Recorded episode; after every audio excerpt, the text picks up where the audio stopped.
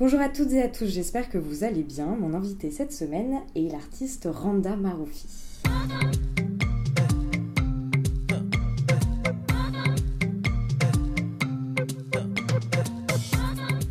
Présente est un podcast dans lequel je souhaite mettre à jour ce qui vient en amont puis en aval de l'art contemporain. Mes questions portent donc rarement sur les œuvres en elles-mêmes, mais davantage sur toutes les réflexions et les doutes qui gravitent autour de celles-ci. Car ici, je m'intéresse d'abord à la manière dont la vie de mon invité impacte son travail, puis à l'inverse, à la façon dont son travail vient impacter sa vie. Dans Présente, j'essaye de mener les conversations comme j'ai l'habitude de le faire en tant que critique d'art dans les ateliers d'artistes ou à la terrasse des cafés, sauf qu'ici nous sommes enregistrés et vous avez la possibilité de tout écouter. J'ai découvert le travail de Randa Maroufi grâce à Sabrina Bellouard, une artiste que vous connaissez déjà car elle a été mon invitée lors de la saison 1 de Présente. Je vous mettrai le lien euh, de son épisode en description. Pour le bien d'une exposition, je cherchais des artistes qui abordaient des thèmes comme la déconstruction, l'identité, le genre, etc. Et Sabrina m'a tout de suite parlé du travail de Randa.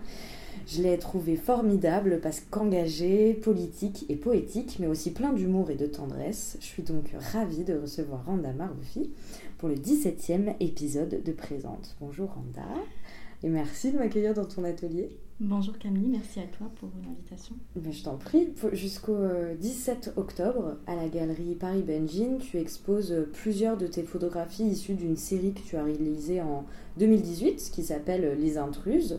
Dans cette série, on voit exclusivement des femmes. Toutes se trouvent au niveau du boulevard de la Chapelle à Paris.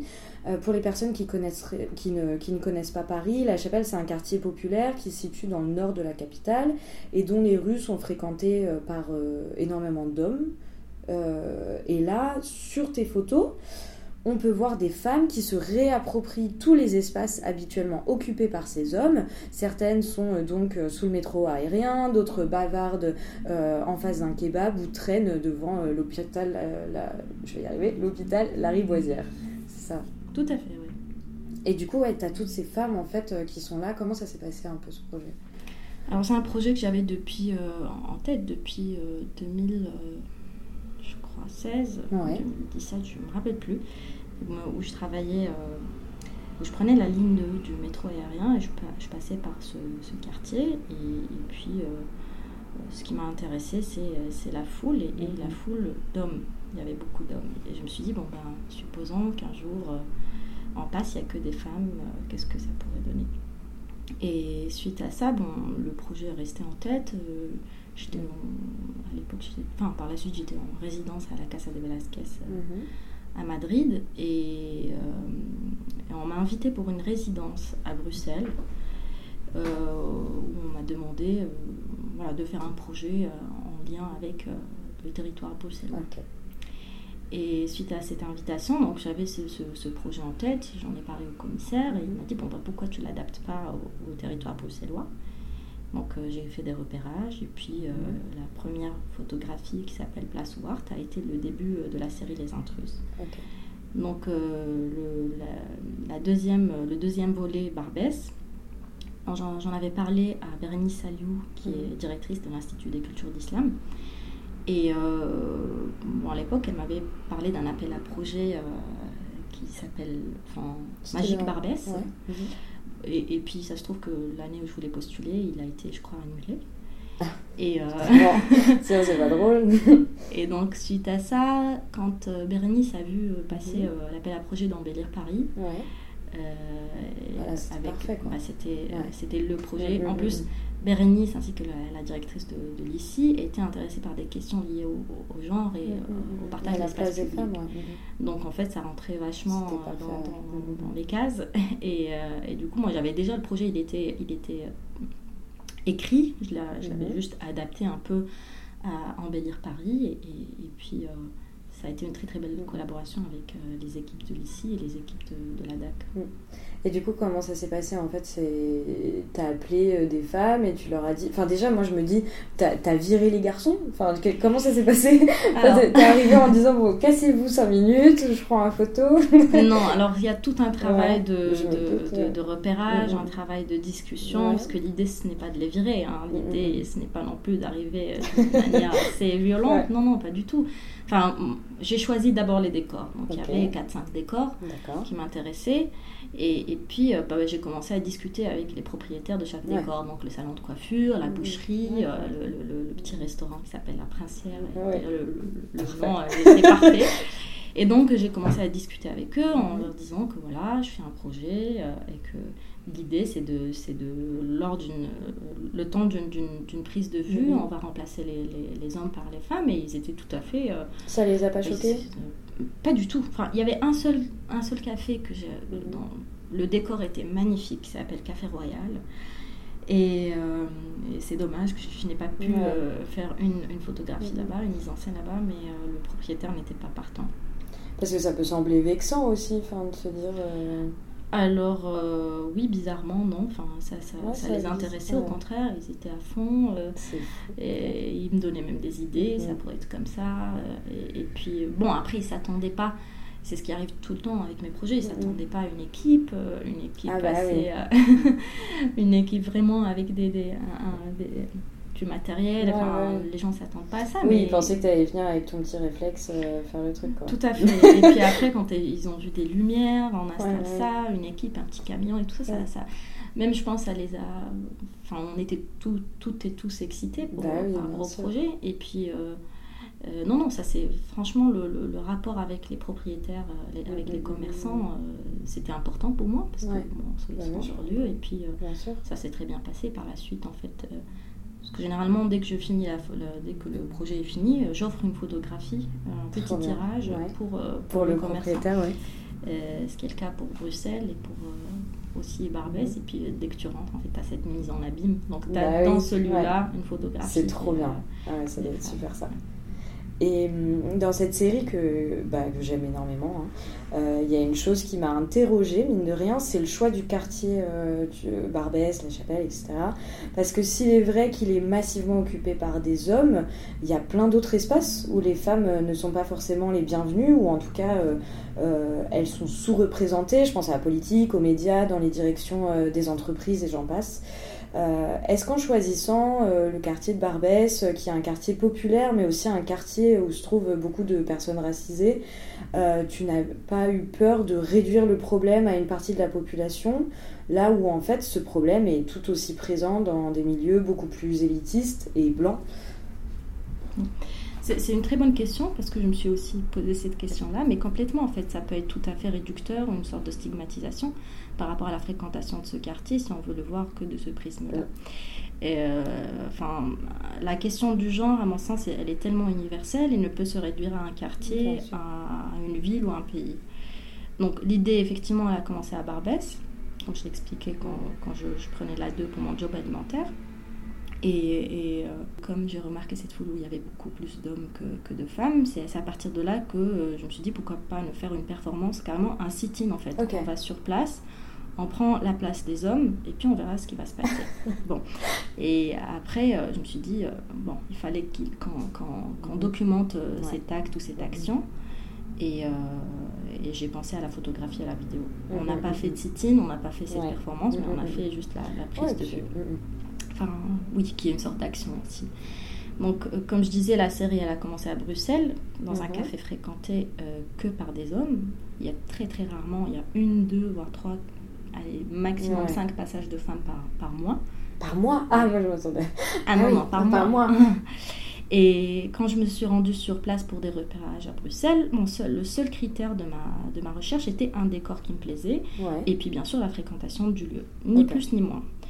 Et, euh, et en fait, moi, ce qui m'intéresse vraiment, ce sont les corps d'hommes qui m'intéressaient. Après, euh, d'où cette personne vient, est-ce que le quartier est populaire, est-ce qu'on est, qu'on est dans un, dans un lieu, euh, enfin, dans l'espace public à l'extérieur, ou dans un espace public comme le Sénat, par exemple.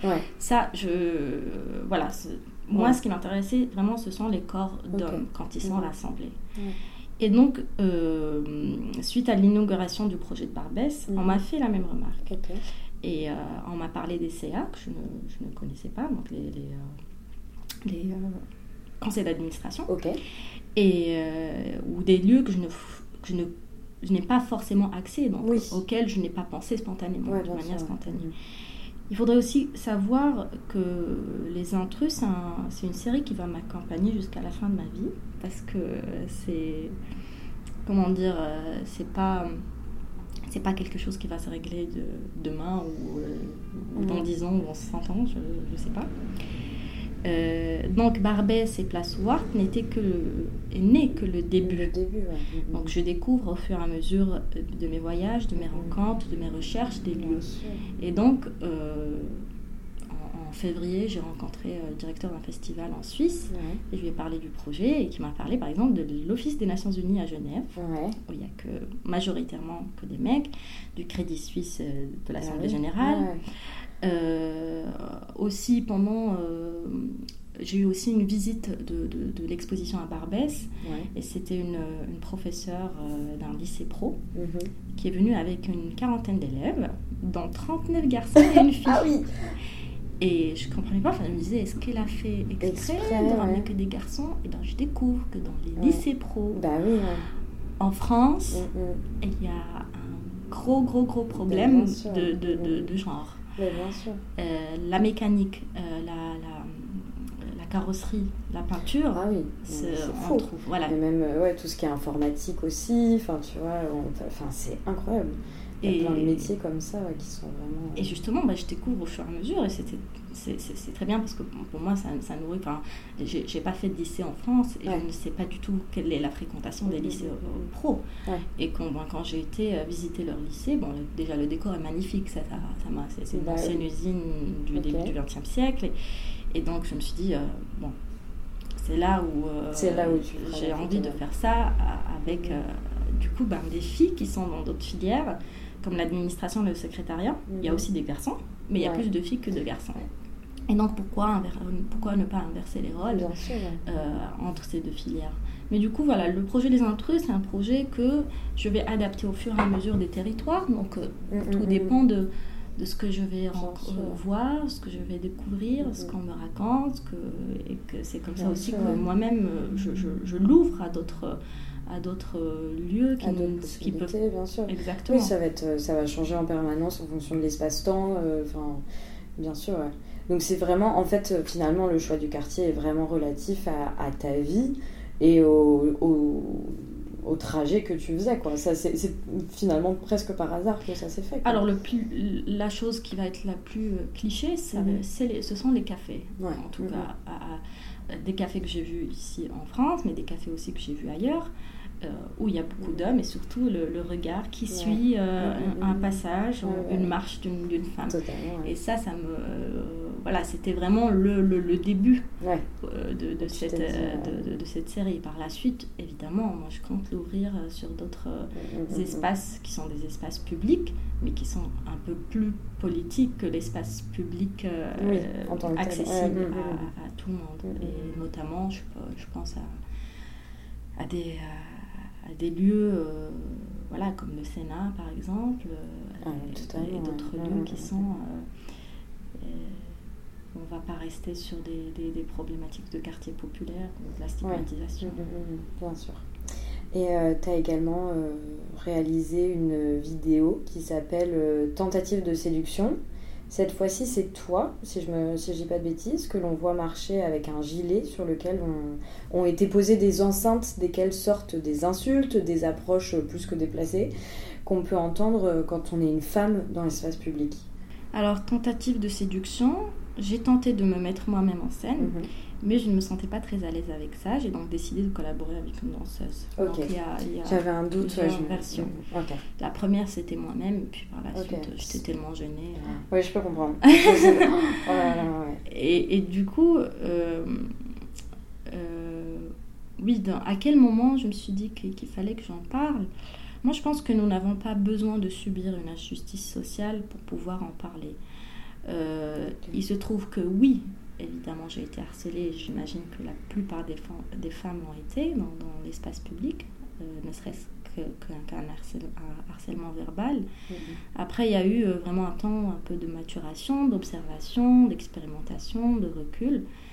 Et pour te dire, moi, le mot féminisme, je ne l'ai découvert qu'en 2013.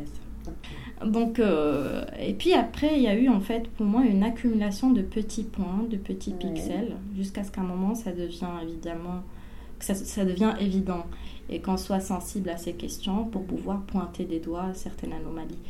Et il me semble que, peut-être, je ne sais pas quel âge j'avais, mais en tout cas, c'est un, peut-être, allez, je vais dire à, partir de 23 ans, ouais. à partir de 23 ans, quand, quand j'ai intégré l'école mm, mm, mm. des beaux-arts d'Angers, où j'ai commencé à m'intéresser à ces, à ces questions-là.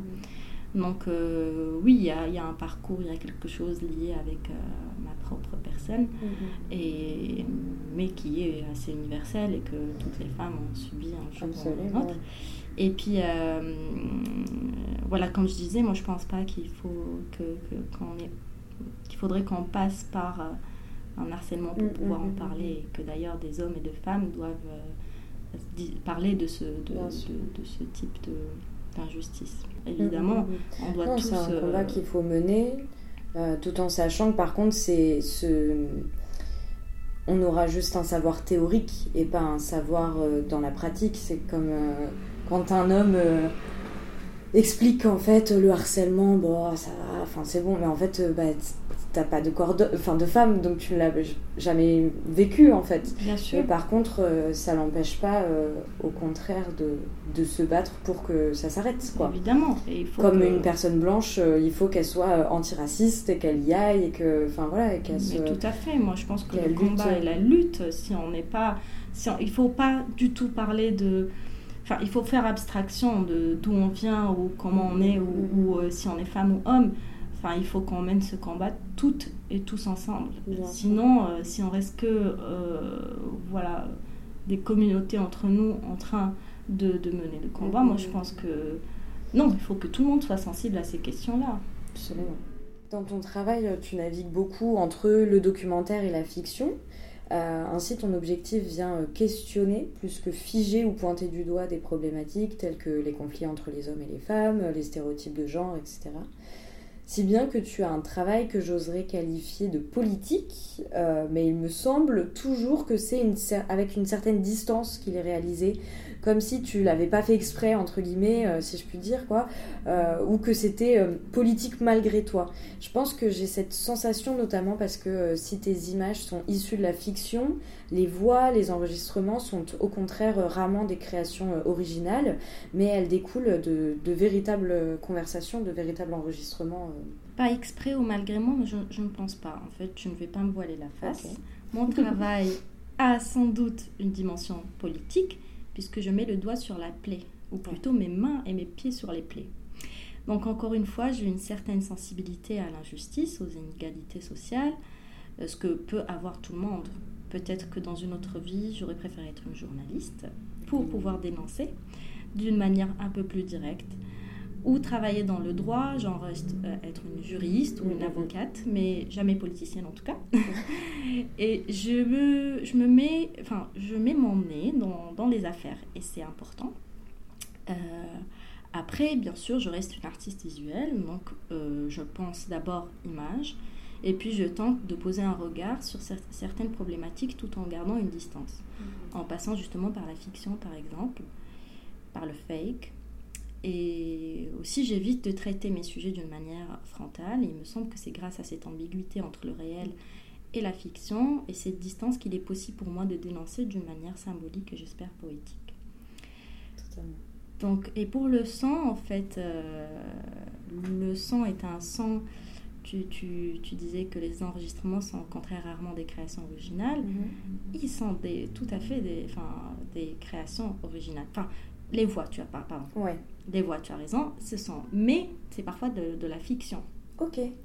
C'est-à-dire. Je me suis fait avoir. Ah ouais, Par exemple, prenons l'exemple du film Bab Septa. Ouais. Il y a des voix de femmes qui travaillent dans, dans la contrebande, mhm. mais aussi euh, la voix d'un homme contrebande. Euh, pardon, contrebande. La voix d'un homme douanier. Cet homme, il se trouve que c'est le beau-père de mon frère et que c'est un vrai douanier. Ok. Mais qui n'a pas du tout travaillé dans cette frontière. Il a travaillé à la frontière de Melilla. Mhm. Mais que je lui, ai, je lui ai demandé de jouer. Mhm. Euh, un extrait d'une interview que j'ai trouvée sur YouTube. Ok. Et donc, il a joué, cette, il n'a pas vécu mhm. ça, il a joué. Euh, donc, j'ai enregistré sa voix, mais à un moment donné, il a commencé à parler son expérience dans la frontière, à la frontière de Melilla. Et donc, j'ai mélangé les deux. donc, il y a une part de fiction, mais aussi une part de, de, de, de réel. Et, et, pareil, dans le film La Grande Safa, il y avait les personnes de ma famille qui ont réellement vécu avec le personnage de Safa. Mhm. Safa, qui est un, travesti qui avait vécu dans ma famille dans les années 80 et ma famille ignorait son identité sexuelle réelle. C'était une, femme de ménage. Mhm. Et donc, euh, il y a les vrais témoignages de ma famille, donc qui parlaient du, personnage de sa femme. Mhm. Mais il y a aussi des comédiennes qui ont commencé à parler d'un personnage fictif. Et en fait, ah, c'est fou, d'accord. C'est tout un mélange de, un travail de montage. Et par la suite, bien, bien sûr, il y a le son qui est, euh, par exemple, à Babsepta, il y a les, les sons, euh, les ambiances. Euh, à la frontière mm, même, mm, mm, mais il y a des hélicos, des choses qu'on Oui, bien sûr que ça peut du tout. Euh, je pensais vraiment que les voix, tu vois, et c'est ça qui me perturbait. Je me disais, c'est fou parce que du coup, tous ces, ces sont que des mises en scène finalement ce que, ce que je voyais et je me dis mais euh, à l'inverse ce que j'entends et je trouvais ça intéressant comme manière de travailler mais du coup je trouve ça d'autant plus intéressant le fait que tu viennes mélanger comme ça et créer un trouble aussi entre réalité et, et, et, choses inventées quoi. Donc, euh, donc non, vraiment c'est euh, assez... c'est ça vraiment intéressant. Par exemple, pour le parc, euh, c'était beaucoup de voix, d'interviews de, de, que j'ai eues avec, avec les jeunes du parc mhm. Yasmina. Mais par exemple, la voix de la journaliste, c'est un extrait que j'ai trouvé sur Al Jazeera et que j'ai fait jouer. Mm, je l'ai un peu manipulé à ma manière, je l'ai réécrit et mm-hmm. j'ai fait jouer par une fille et que j'ai ajouté cette, euh, cette, euh, comment dire, ce, cet effet un peu radio et que du coup on a l'impression que ça vient aussi de la radio. Trop bien, d'accord. tu es arrivée, euh, Randa, en France en 2010 après avoir grandi au Maroc. Et dans une de tes vidéos, tu expliques ta rencontre avec L'origine du monde de Gustave Courbet, tu venais alors euh, d'arriver aux Beaux-Arts et cette œuvre, elle t'a tout de suite interpellée. Et là, tu as eu une superbe idée, c'est de l'envoyer à ta famille et à tes amis marocains marocaines, puis de euh, recueillir leurs témoignages et leurs réactions via des mémos euh, WhatsApp. C'est une œuvre que je trouve super touchante parce que tu nous présentes une palette de ressentis. Certaines personnes sont gênées, d'autres trouvent cela amusant. chacun et chacune y va de, de sa petite anecdote, quoi. Oui, en fait, euh, l'origine du monde, c'était euh, pour moi dans un premier temps euh, un échange. En fait, j'avais juste envie de discuter de sur cette pièce, mais avant tout, j'avais surtout envie qu'on parle de la chose entre guillemets intime et de sa représentation. Et donc WhatsApp, c'était une manière de là aujourd'hui avec ma famille ou, d'autres personnes. WhatsApp, je reçois de tout. je reçois des vidéos, des sons, des donc euh, je me disais que c'était une manière un peu très facile ou très, euh, très spontanée pour partager une image. Et, donc j'ai ajouté une voix en disant euh, voilà, je t'envoie, tu peux me dire quelque chose sur euh, cette image. Et puis bon, bah il y a eu des personnes qui étaient tellement gênées. J'ai une copine qui était dans le bus, euh, qui avait ici en France, et elle me dit oh, mais pourquoi il fallait me le dire avant? Il fallait me dire que tu. Elle m'a dit j'ai ouvert l'image dans le bus, je, je, suis sûre qu'il y avait des regards sur mon portable. J'étais gênée, il fallait me le dire, enfin, me prévenir. donc voilà, pour moi c'était justement, ne serait-ce que cette réaction, de, voilà, qu'il fallait que je la prévienne que j'allais envoyer une image comme l'origine du monde. Et puis c'était, oui, c'était une manière de, de pouvoir discuter, euh, euh, voilà, de, de, de, je disais, de la représentation mm, mm, mm, du sexe féminin. Parce que, en fait, cette œuvre-là, tu as commencé à, à, la travailler parce que toi-même, tu avais du mal, euh, je crois, à poser un mot justement sur, sur le sexe de la femme. Tu avais du mal et c'est ton prof, en fait, qui t'a parlé de l'origine du monde que tu connaissais pas du tout. Et du coup, euh, tu as découvert ça euh, et c'est parce que tu as été troublée que finalement tu l'as. Bah, Moi-même, j'ai été troublée, moi, on va dire, qui est ah bah, une personne avisée, qui euh, vient de, de voilà, du, du, milieu artistique. Mm, mm. J'étais un peu, voilà, j'étais un peu gênée, je savais pas.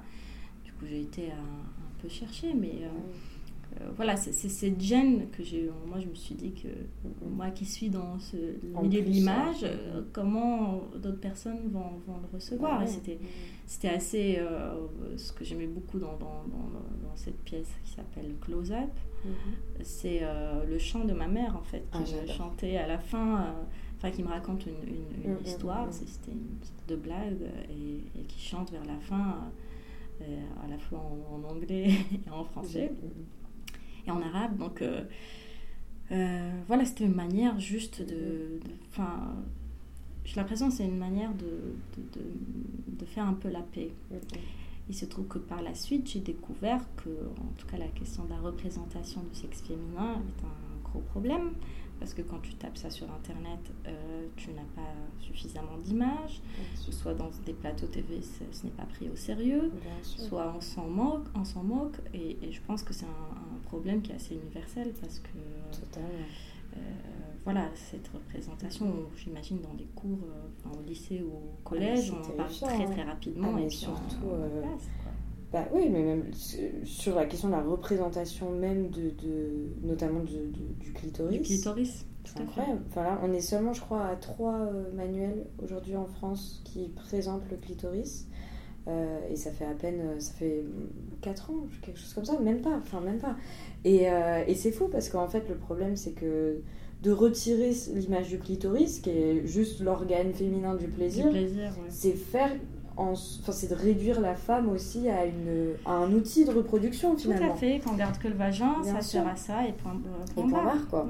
Du coup, ouais, on, on, on, nous réduit aussi à, ouais, à, des, à des outils de, de, reproduction, tout simplement. Donc, c'est vraiment politique, finalement, de représenter euh, bah, le sexe de la femme, euh, et notamment le clitoris aussi. Donc, euh, finalement, je pense que ton œuvre, du coup, elle, elle prend aussi. Euh, du coup, tu l'as faite en 2010, c'est ça? Ou tu l'as faite un peu après? 2016. Ouais, 2016 après, ok. Mais j'ai découvert oui, d'origine du monde en 2010, mais j'ai j'ai euh, réalisé, réalisé la, cette pièce en, en, 2016. Et du coup, ça prend aujourd'hui encore plus de, de, force et de poids, je trouve. Enfin, c'est vraiment. Parce qu'on est en plein dedans aussi. Oui, oui, tout à fait. je pense que pareil, c'est un peu comme euh, Les Intrus. C'est une pièce qui peut euh, être. que je peux prendre. Enfin, à partir de cette image, je peux demander l'avis de plusieurs personnes dans le mhm. monde et je pense que j'aurai des réactions tout à fait similaires, d'autres tu le sais sans doute, Randa, à la fin de chaque épisode de Présente, j'ai une tradition. Je demande systématiquement à mon invité si elle réussit à vivre de son travail. Alors oui. Et depuis 2017. Ok. Avant 2017, c'était un peu compliqué parce que à la fois, bon, bah, je venais de sortir de, du Frénois en 2015. Entre 2015 et 2017, c'était une période où je faisais beaucoup de dossiers, j'écrivais beaucoup de projets. Et, et, puis je, postulais à des fonds, à des bourses, à des résidences. Mhm. Et en même temps, en fait, je faisais mon job, alimentaire. Non, c'est en même temps que j'écrivais, parce que j'avais un job alimentaire. Je prenais surtout des horaires euh, la nuit, à partir de 22h jusqu'à 6h du matin. J'ai beaucoup travaillé dans les CHU, des centres d'hébergement d'urgence pour SDF, dans des, des, euh, des centres pour euh, d'accueil de, de, migrants, de nouvel arrivants. Euh, voilà, j'optais, enfin, je, préférais travailler la nuit mm-hmm. parce qu'il y a moins de passages et puis ça me permettait d'écrire. D'ailleurs, à la base, je, je travaille la nuit. Et j'avais fait aussi des jobs je travaillais dans je faisais l'accompagnement des, des, jeunes euh, d'enfants en fait dans les trains. Et puis dans le train aussi pareil j'écrivais. Et, et jusqu'à 2017 où euh, en fait c'était un peu compliqué parce que faire les deux ouais c'est pas que c'était incompatible mais c'est juste que au lieu d'écrire pendant trois mois tu écris pendant neuf mois en plus. Ouais ça prend beaucoup plus de temps. Parce que tu es épuisé, bah tu as juste envie de dormir. Bah, bien sûr. Et donc, euh, bon, c'était un peu une situation, on va dire, un peu précaire. Et à partir de 2017, j'ai eu la, la chance d'être euh, en résidence à la Casa de Velasquez, mhm. où on avait un salaire comme, comme artiste et un très bon salaire. Mhm. Et à partir de cette année, je me suis dit, bon, non, il faudrait que j'organise ma vie parce que je je peux faire des jobs alimentaires, mais je n'ai pas envie de faire que ça. J'ai envie de me concentrer sur mon travail artistique.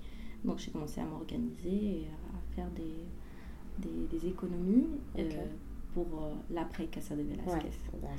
et donc suite à ça, bon, ben, j'ai enchaîné avec... Euh, je postule, moi je n'hésite pas vraiment à postuler à tout, tout tout ce qui est acquisition, des appels à candidature, de résidence. De... Et j'essaie à chaque fois, quand je vais dans une résidence, de me réserver de quoi payer mon loyer. Parce que si je vais en résidence, c'est très bien. Je peux produire, c'est très bien, mais comment je peux payer mon loyer? Bah, bien sûr, Je ne peux pas être tout le temps. Donc voilà, depuis, pour répondre à ta question, depuis 2017, je ne vis que de mon travail et j'espère que ça va continuer comme ça. C'est impressionnant parce que tous les artistes qui ont réussi à me dire euh, oui, je réussis à vivre de mon travail, tous réussissent tout le temps à situer la date à laquelle ils ont dit oui, c'est bon, 2017, euh, depuis 2004, j'ai réussi. parce que ça. Enfin, évidemment, c'est pas évident. Donc, euh, il y a vraiment en avant, en après, quoi. Mm. Donc voilà. Merci Randa, vraiment d'avoir accepté mon invitation. Euh, je suis vraiment ravie d'avoir euh, discuté de ton travail, d'avoir pris le temps. Euh, voilà, donc merci d'avoir pris le temps de me merci recevoir. À toi. C'était le 16e épisode de Présente. Merci à vous de l'avoir écouté et à Randa d'avoir accepté de me recevoir dans son atelier. Je vous conseille vivement d'aller découvrir son travail à la galerie Paris d'Engine à Paris jusqu'au 17 octobre. Comme d'habitude, un grand merci à David Walters pour le générique. Je vous invite à poursuivre la conversation avec moi dans les commentaires et n'hésitez pas à mettre plein d'étoiles sur les plateformes d'écoute, ça m'envoie plein de force. Je vous dis à dans deux semaines, mais d'ici là, prenez soin de vous et je vous embrasse.